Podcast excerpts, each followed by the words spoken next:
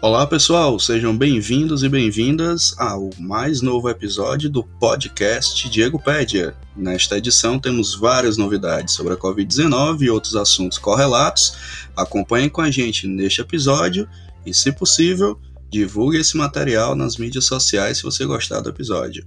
Valeu, gente, e vamos ao que interessa.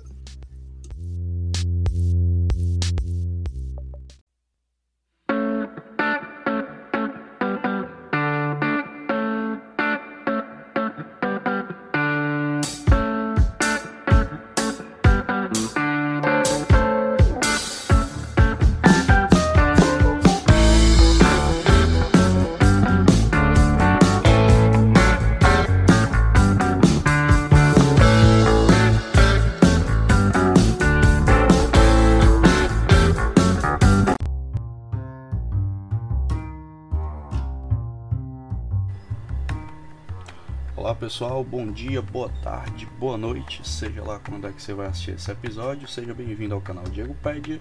Estamos de volta aqui de 15 em 15 dias com episódios novos. Este é o episódio número 30. Quem diria que a gente chegaria tão longe, né? Então, é, vamos atualizar os dados da Covid-19, trazer outras informações relativas a isso.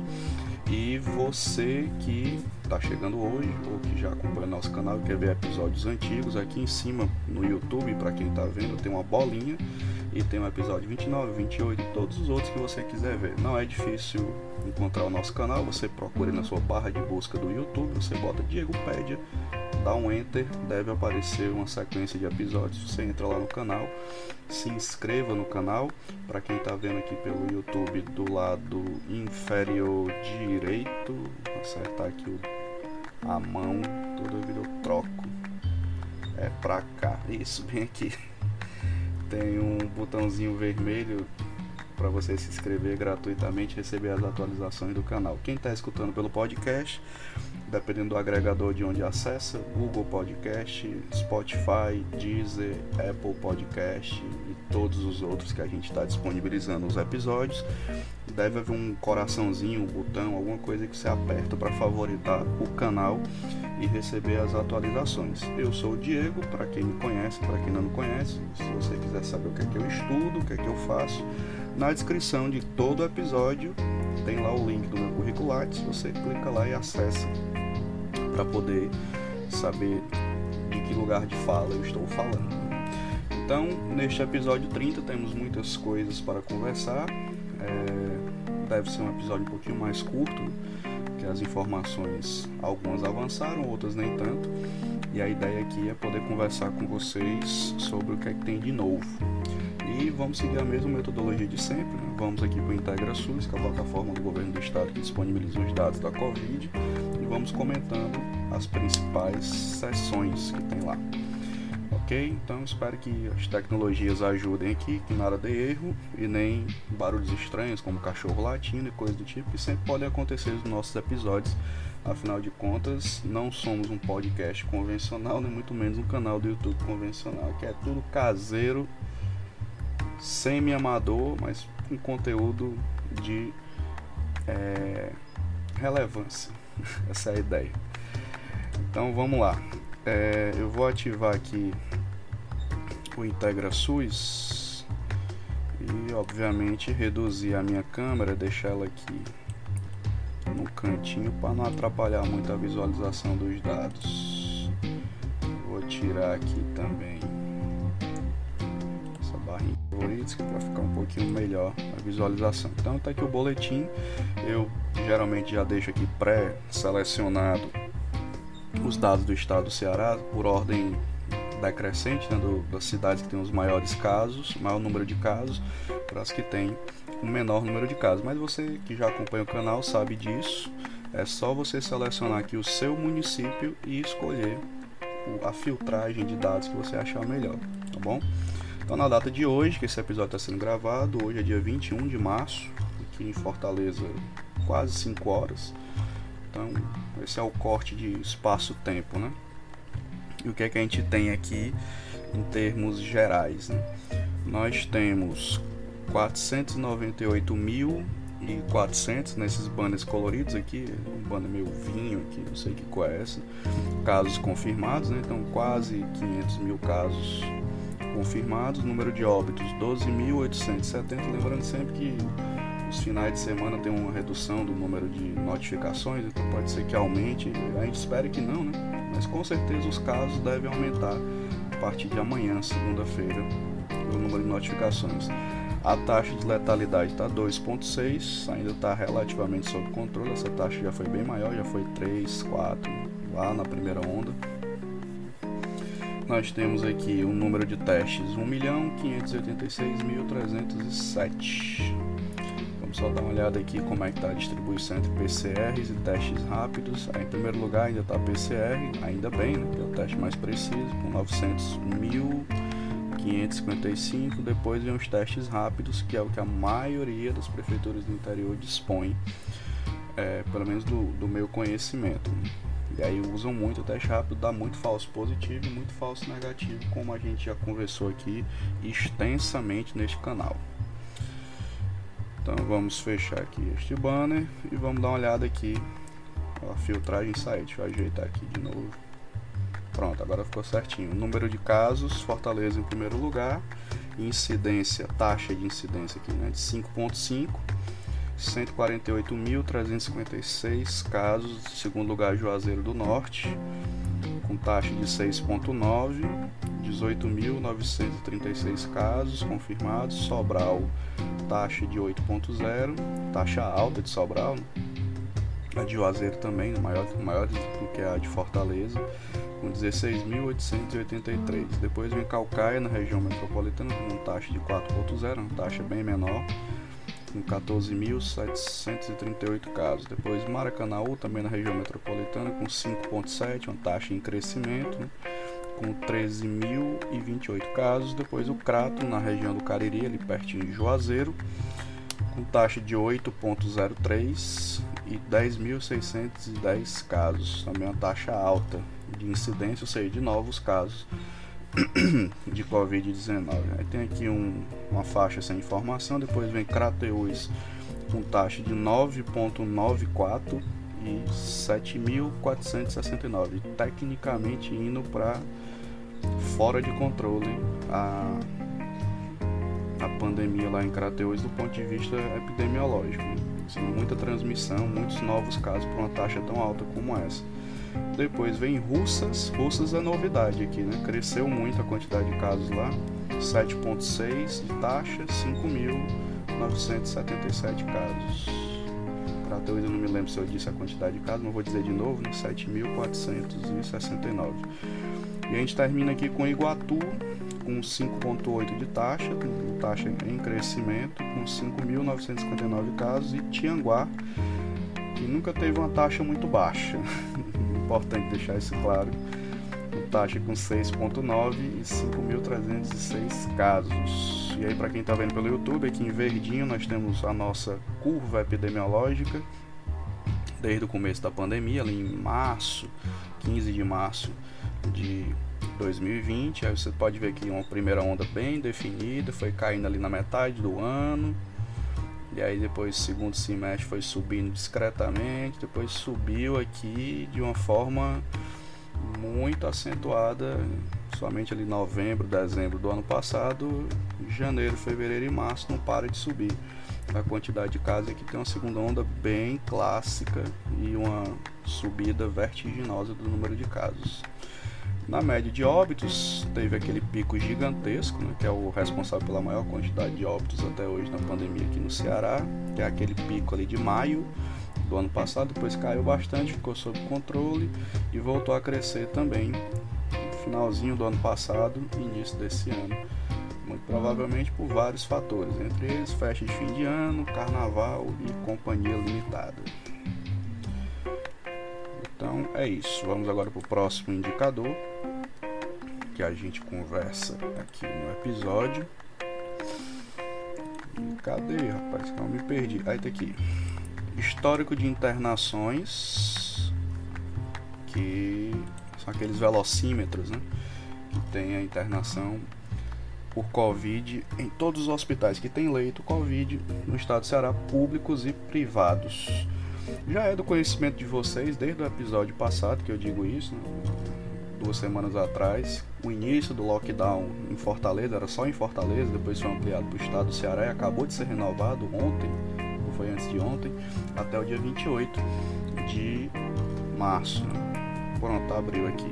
Olha a situação que nós estamos. Já não era muito bonito naquela época, agora só fez piorar. UTI, isso aqui é a média geral, tá? 91.52, ou seja, completamente saturado aqui, já no limite.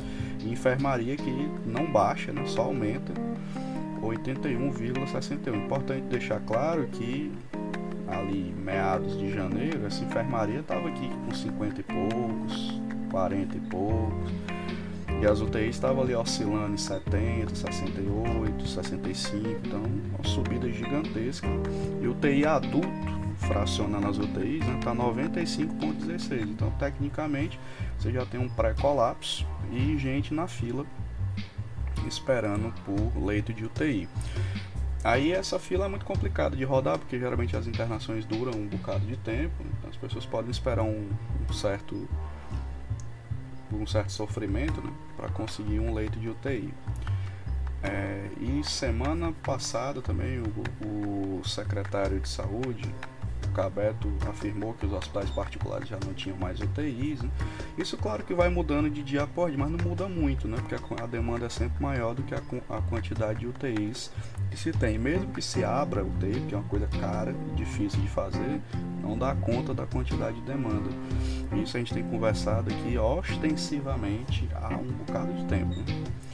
Então, esse aqui é o nosso cenário ou seja, os efeitos do lockdown que foram feitos nas últimas duas semanas e essa outra a mais que está sendo é, devidamente aportada agora, a gente só vai sentir depois com uma redução da taxa de contágio e aí por consequência uma redução da taxa de ocupação de leitos de enfermaria e de UTI.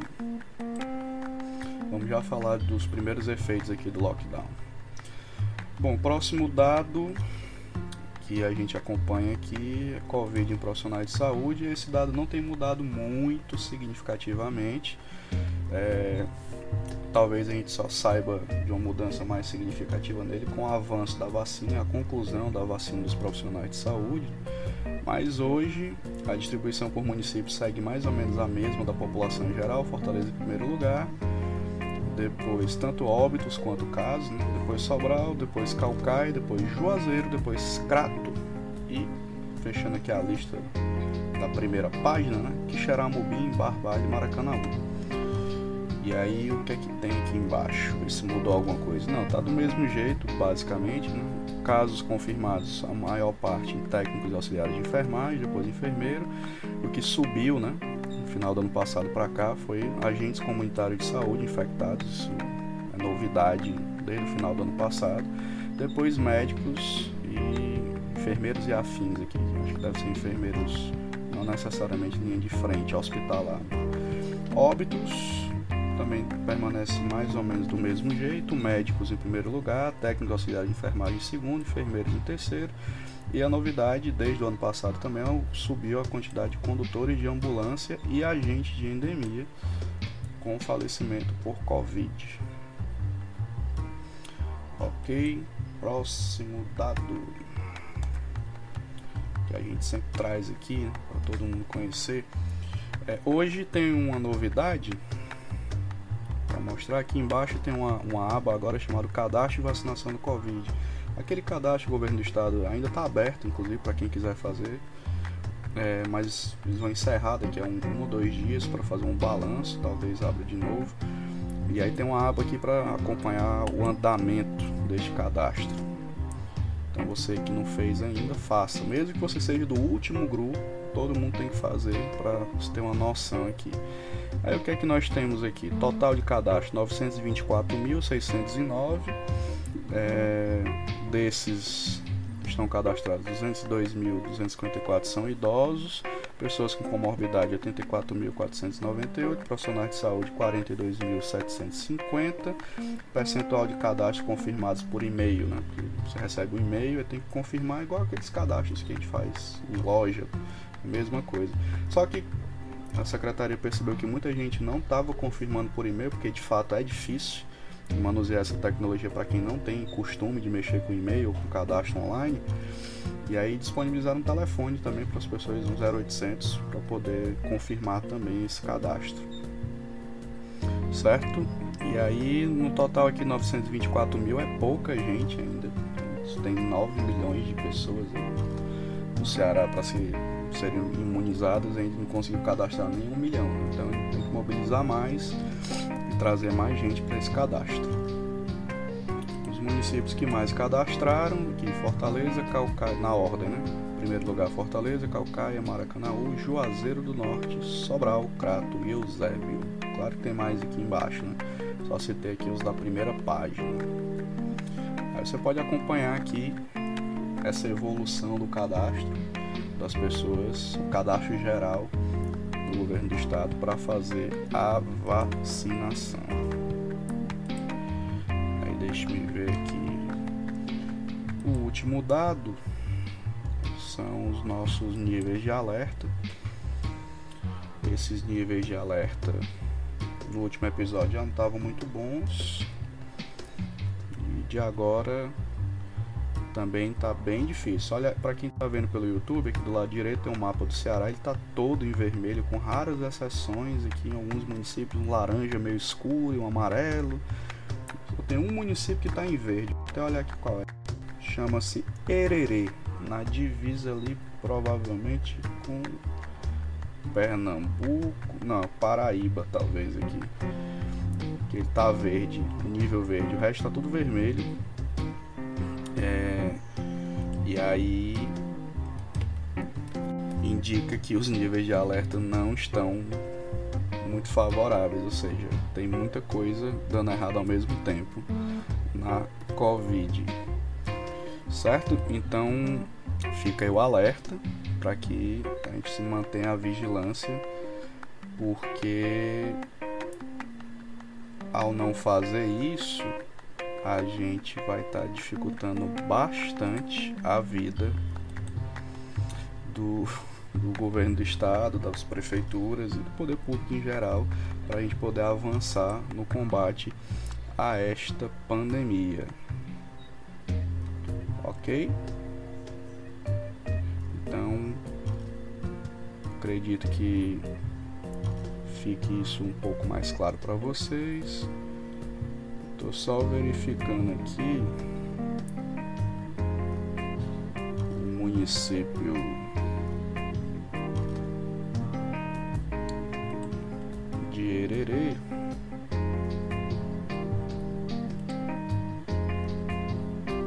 Ele faz divisa aqui, é a divisa do Ceará, que ainda é Rio Grande do Norte.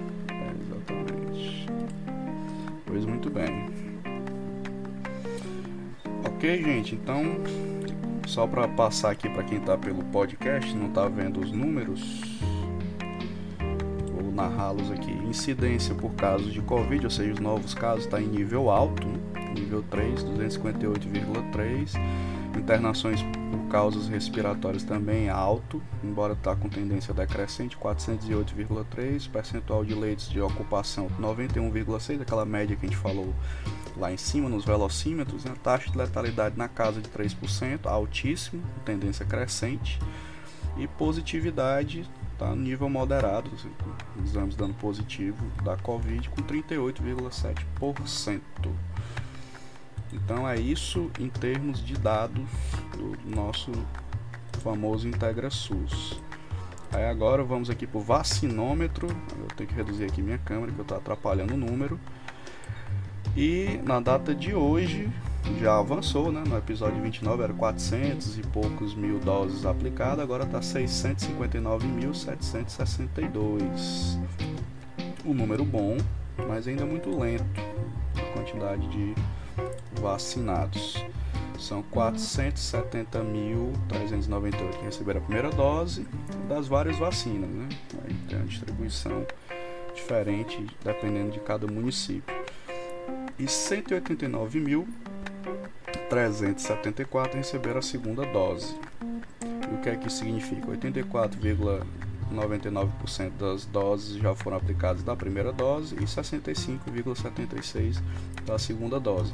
A segunda dose, inclusive, ela tem sido bem menos aplicada em quase todos os estados. E por falar em segunda dose, vou aproveitar aqui já fazer um gancho com outro assunto, que é a nova orientação do Ministério da Saúde. Deixa eu subi-la aqui Daqui. A nova orientação do Ministério da Saúde, que é, a, digamos assim, meio temerária, né? porque confiar no planejamento do atual Ministério da Saúde é uma coisa temerária, mas, segundo o Ministério da Saúde, agora os municípios e os estados devem aplicar logo as primeiras doses sem fazer reserva das segundas doses, porque há uma estabilidade de fornecimento, já que o Instituto Butantan já está conseguindo fabricar com os IFAs que chegaram e a Fiocruz também iniciou a sua fabricação e não há risco de faltar a segunda dose. Eu vou observar se isso vai ser verdade, porque eu continuo achando isso uma loucura de não reservar a segunda dose para quem já tomou a primeira, deixar um estoque de, de contingência que se chama. Né? E aplicando primeiras doses, na, na, confiança que essas segundas doses vão chegar, não sei. O Ministério da Saúde já deu muitos indícios que planejamento não é o forte nesse governo. Então, mas eu estou destacando aqui que essa orientação foi confirmada inclusive hoje, uma reportagem da, da Rede Globo, e é isso mesmo, né? essa é a nova estratégia que eles estão fazendo. Se os municípios vão fazer, os estados vão fazer, isso é outro debate. Né? Porque a coordenação nacional do plano de imunizações também está meio bagunçada. Então essa é uma notícia importante para todo mundo ficar sabendo. Agora vamos voltar, né? vamos sair desse assunto, a gente volta já para cá aqui é, efeitos do lockdown. Né? Vamos aqui aos dados de mobilidade do Google, está aqui o relatório do dia 16 de março. Eu comparei com o relatório do dia 13, foi outro relatório que a Google disponibilizou, já tinha dado uma olhada. E o lockdown fez efeito na mobilidade das pessoas, deu uma reduzida. Do dia 13 estava menos 66% aqui nessa parte de lazer, né? As pessoas saírem para se divertir, fazer coisas legais, comprar coisas, comércio, enfim. É geralmente o dado de referência que a gente utiliza aqui nesse canal. Estava menos 66%, agora está menos 54% significa que a adesão das pessoas ao lockdown está perdendo força, né? mas ela teve efeito, então ela reduziu a circulação de pessoas, não nos níveis ideais, que seriam 70% de redução, 60% de redução, mas ajudou, né? e há menos gente circulando, menos vírus circula, e em tese menos contaminação acontece, e daqui a um tempo deve ter menos internação hospitalar. Não vai ser uma coisa que vai ser um milagre resolver a nossa vida, porque o outro debate do colapso das UTIs é a falta de é, remédios, insumos para fazer intubação e sedação das pessoas. Está faltando, porque tá, além da crise do oxigênio, que está sempre ali no limite, tem a crise dos medicamentos e dos próprios profissionais de saúde, que também estão esgotados. Está faltando gente para contratar para dar conta de UTI. E lembrando que UTI é lugar especializado, né? a pessoa tem que ter experiência e especialização naquele tipo de coisa. Em tempos como esse de guerra sanitária, né? É, contrata quem tiver, né? Mas isso tem um custo alto, né? É, desorganização do serviço. Mas aí é um dado importante, né? Vou deixar claro aqui no nosso episódio de hoje que o lockdown fez efeito na mobilidade das pessoas, reduziu. Tem gente que fala aí besteira na internet, ah, não serve para nada, lockdown serve. É, se a gente fizesse lockdown de verdade, fechasse tudo, deixasse só o serviço de saúde aberto, farmácias e até supermercado reduzisse o horário de funcionamento, ou até mesmo fechar, como fez em Araraquara, baixa a quantidade de internação enquanto a vacina não avança. Mas no Brasil nunca fizemos e nem vamos fazer principalmente o presidente da República não, tá, não tem o menor interesse em que seja feito. Então, mas esse lockdown mal feito que a gente faz já ajuda alguma coisa, ele atenua a pressão do serviço de saúde e os números estão mostrando isso aqui pra gente. Agora vamos esperar que isso seja suficiente para pelo menos tirar a gente do sufoco desses números aí de 90% de UTI e, 80, e quase 90% de enfermaria ocupada, né? mas depende mais das pessoas e é um trabalho de educação em saúde contínuo insistente que não tem no Brasil, né? não tem uma campanha nacional de conscientização das pessoas com relação a isso. Cada prefeitura vai fazendo do jeito que acha, algumas propagandas até meio fortes, né? e alguns governos do estado também, e cada um vai fazendo do jeito que acha que tem que fazer. Como tem coordenação nacional, é, isso vai perdendo credibilidade. A gente já mostrou estudos científicos aqui que os discursos negacionistas eles produzem um efeito muito danoso que é muito mais fácil acreditar naquilo que é conveniente, ou seja, não fazer o que a ciência diz que geralmente é o mais chato de se fazer, é o mais incômodo, e fingir que nada está acontecendo e seguir a vida louca. Né? Então, como tem esse discurso das autoridades, isso produz efeito no comportamento das pessoas, né? efeito negativo no caso da pandemia, certo? Então tá aí os dados e vamos voltar aqui a falar de vacina, que eu até antecipei. Né? Cadê? Aqui, subir aqui os dados agora. Pronto, que foi aquela notícia que eu antecipei aqui da orientação do Ministério da Saúde sobre a vacinação direto logo, vacina todas as primeiras doses que tiver. Outra novidade foi que finalmente o governo federal assinou os contratos e as empresas também assinaram com a Pfizer e a Janssen para aproximadamente 138 milhões de doses. Importante deixar nítido aqui neste episódio que essas 138 milhões de doses vão chegar muito depois, provavelmente só ano que vem. Que a gente vai receber esse ano é uma quantidade meio simbólica de doses, porque, óbvio, todo mundo já sabe, a gente já conversou aqui ostensivamente nesse canal. O governo fez pouco né, do, dessas vacinas Está é, tá documentado que a Pfizer mandou proposta, o governo não deu resposta, enfim, quando for atrás de da pressão política, já era tarde e a gente foi mais ou menos por fim da fila. Tá contratado? Tá, mas até essas vacinas chegarem, pode botar chão aí nessa história. O que a gente pode contar hoje é só com a Coronavac e é só com a AstraZeneca Oxford barra Fiocruz. Só tem isso certo? A Sputnik V, os estados do Nordeste compraram por volta de 37 milhões de doses para distribuir. Aqui no estado do Ceará, o governador anunciou 5 ponto alguma coisa de doses, 5 milhões e uns quebrados. E é muita vacina, mas tem que chegar e ela tem que ser aprovada pela Anvisa. Então, ainda estão na tratativa ali política, conversando com a Anvisa, para ver se a situação melhora. Mas até agora a Sputnik V não é uma realidade. Então, podemos trabalhar com ela. Só comprar deixar aqui no estoque. Quando tiver autorização, usa. Então é isso. Notícias sobre vacina. Vamos aqui para os nossos finalmente. Ajeitar aqui a minha câmera para quem está vendo pelo YouTube.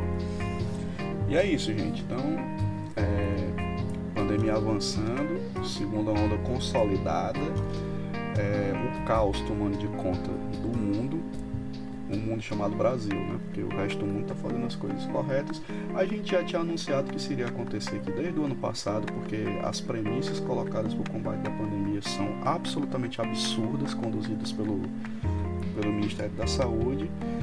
E a saída para isso é política. Não tem outra saída. Né? O Congresso Nacional as outras autoridades né, têm que dar uma enquadrada no presidente nessa política negacionista, porque aí produz efeitos concretos, né? efeitos concretos em número de infectados, número de óbitos. Não é nenhuma ilação, não é, são fatos, é só você olhar. Cada, é, cada atrapalhada feita na pandemia produz efeito direto no, na assistência das pessoas na rede hospitalar e também no comportamento de risco das pessoas. Quando não existe uma articulação nacional, uma articulação política, com, superando diferenças, porque o momento é para isso, às vezes até tem um discurso de fazer isso, mas ninguém faz na prática. é, quando isso acontece, funciona. É, e nesse momento o Brasil resolveu fazer tudo errado e o, o barco está à deriva, né? na pandemia em, em, especial. E só tem um jeito de reverter isso, que é pela via política. E eu espero que isso ocorra nas próximas semanas, porque senão isso vai complicando, nós vamos entrar abril pior ainda e vai piorando, piorando, piorando, até as pessoas ficarem no esgotamento total e desistirem de tudo. Né? Porque esse risco existe, é o desalento que as pandemias causam nos comportamentos alheios e nos próprios das pessoas. Eles vão cansando e vão ligando o botão do foda-se, né? E que é muito perigoso, porque aí produz uma confusão do tamanho do mundo e para a gente se recuperar disso fica mais difícil. E aí tem a esperança de que as vacinas cheguem, né? E que a, a, lambança que tem sido feita em vários municípios, e quando eu falo lambança, não é nenhum demérito ao, ao esforço dos profissionais de organizar, não. É porque toda semana tem um fura vacina novo, com a nova justificativa, com a história, grupos, novos grupos prioritários que não fazem sentido nenhum e por aí vai, né? Então é, depende muito das pessoas também ter um pouco de senso com relação a isso. Então eu espero que termine a vacinação dos idosos com sucesso agora em abril a dos profissionais de saúde e que a gente avance para a fase 2 e que os professores sejam vacinados e que possa pensar em retorno de aula responsável, com EPI, com vacina e tal e tal, a gente avance, que é o que tem que ser feito, tá? Então é isso. Um abraço virtual aí para todo mundo, se cuidem na medida do possível e até o próximo episódio do Diego Pede. Tchau, tchau, gente.